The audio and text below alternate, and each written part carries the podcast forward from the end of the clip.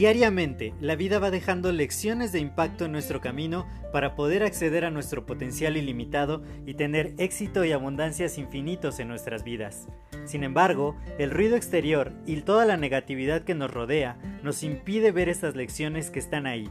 Por ello, en este podcast quiero compartirte todas estas lecciones de impacto que te permitan alcanzar tu máximo potencial.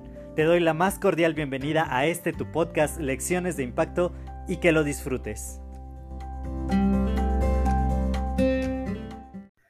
Hola, yo soy José Mejía y quiero darte la más cordial bienvenida a este nuevo episodio de tu podcast Lecciones de Impacto. Y el día de hoy quiero hablar acerca de un tema bastante interesante que es acerca de la decepción. Muchas veces cuando alguien no hace algo que estábamos esperando, cuando ciertas cosas que habíamos hecho no dan los resultados que nosotros queríamos o simplemente aquello que nosotros creíamos que iba a pasar, que ya estábamos muy seguros que iba a pasar no sucede o pierde nuestro equipo favorito, etcétera, etcétera, eso nos lleva a sentirnos decepcionados, a sentir este, esta emoción que es como, al menos para mí es una de las más feas que, que puedo experimentar porque me hace sentir al mismo tiempo enojado, frustrado, medio triste, eh, impotente y de muchas, muchas maneras porque es algo con lo que normalmente no estamos eh, preparados, preparados para lidiar con la decepción. Sin embargo, estuve teniendo una conversación sumamente interesante, muy enriquecedora con uno de mis amigos y hablábamos acerca de los fundamentos de la amistad.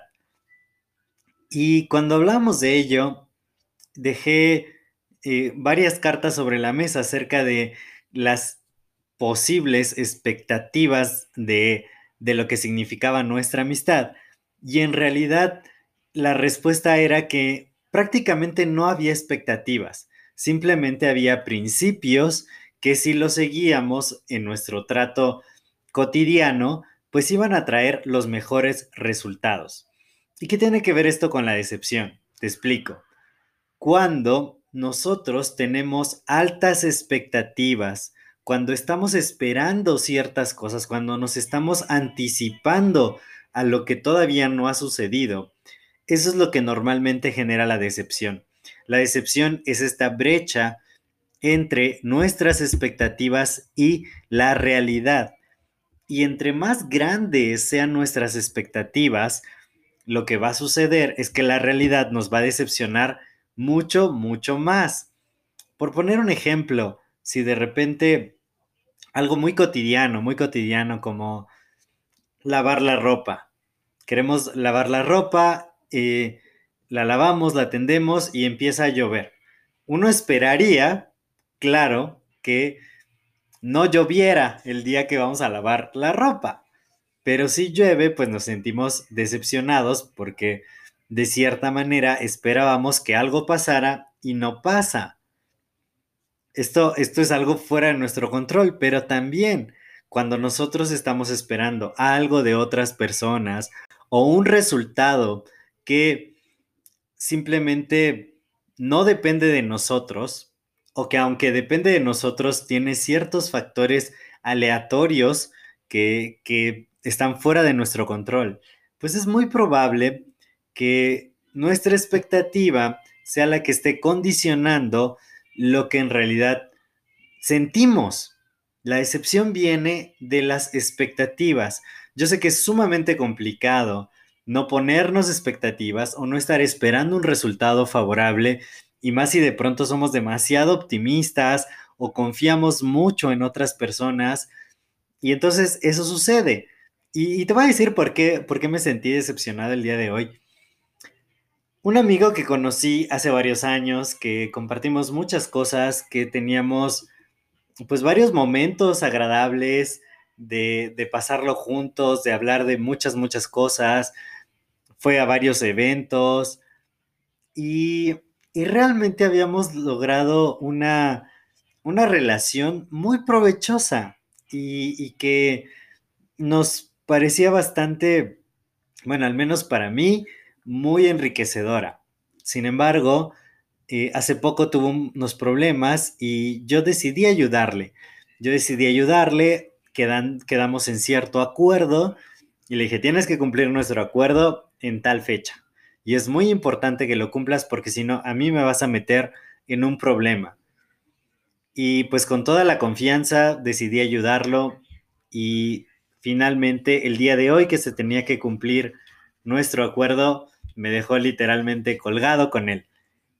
Y ello pues me hizo sentir muy mal porque dije, yo no tengo tantos recursos ahorita como para estar resolviendo ciertos problemas y hice de muy buena fe la ayuda a mi amigo o ex amigo porque ya me bloqueó de todas partes, me bloqueó del WhatsApp, me bloqueó de, de hacerle llamadas por teléfono. Y digo, ok, sus razones tendrá, él sabrá por qué hizo lo que hizo, por qué ni siquiera dio la cara y decir, oye, igual y no voy a poder cumplir para que yo viera cómo, cómo resolver el asunto. Pero bueno, bueno, finalmente eso fue lo que pasó y definitivamente me sentí muy, muy decepcionado porque yo esperaba un resultado con toda la, la buena voluntad y toda la confianza del mundo y simplemente no se dio. Sin embargo, pues tenemos que, que, pensar en que no todo lo que creemos que va a pasar, no todo lo que estamos esperando que suceda y sin importar de quién lo estemos esperando, hay una probabilidad de que no pase.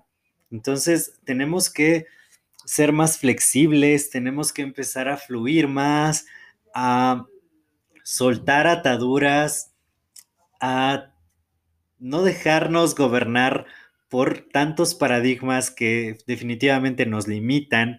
Y esa yo creo que es la mejor forma de lidiar con la decepción. Es algo que en muchas ocasiones no está en nuestra cancha, que no podemos nosotros simplemente manipular.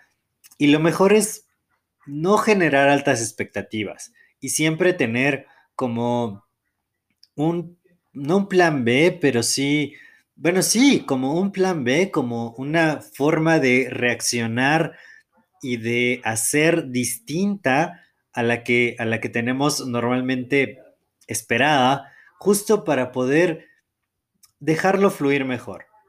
Yo, yo sé que, quizá el día de hoy no lo dejé tanto fluir, pero finalmente eh, me puse a hacer otras cosas, aproveché estas emociones que generan mucha energía, como el enojo, la ira, y me, me, puse a hacer otras cosas, me enfoqué en estar activo y finalmente algo que ya no esperaba que pasara, que, que de pronto dije, bueno, esto quizá ya no se dio, se dio, se concretó, una, una propuesta que yo había hecho.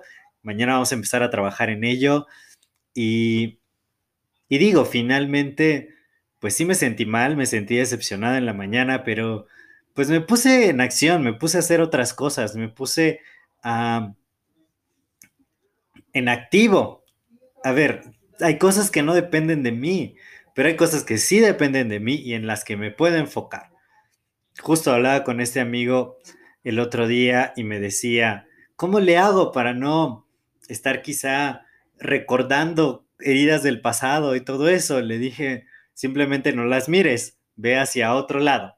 Si ponemos nuestro enfoque en otras cosas, en las cosas que sí podemos hacer, en las cosas que sí dependen de nosotros, va a ser mucho más fácil lidiar con la decepción, porque entonces ya no vamos a ver aquello que nos decepcionó, que nos hirió, que nos hizo daño, sino vamos a enfocarnos en otra cosa y cambiando el enfoque, cambiando nuestra atención, nuestro punto de vista, vamos a poder lograr muchas más cosas, vamos a poder tener nuevos gozos, nuevas alegrías.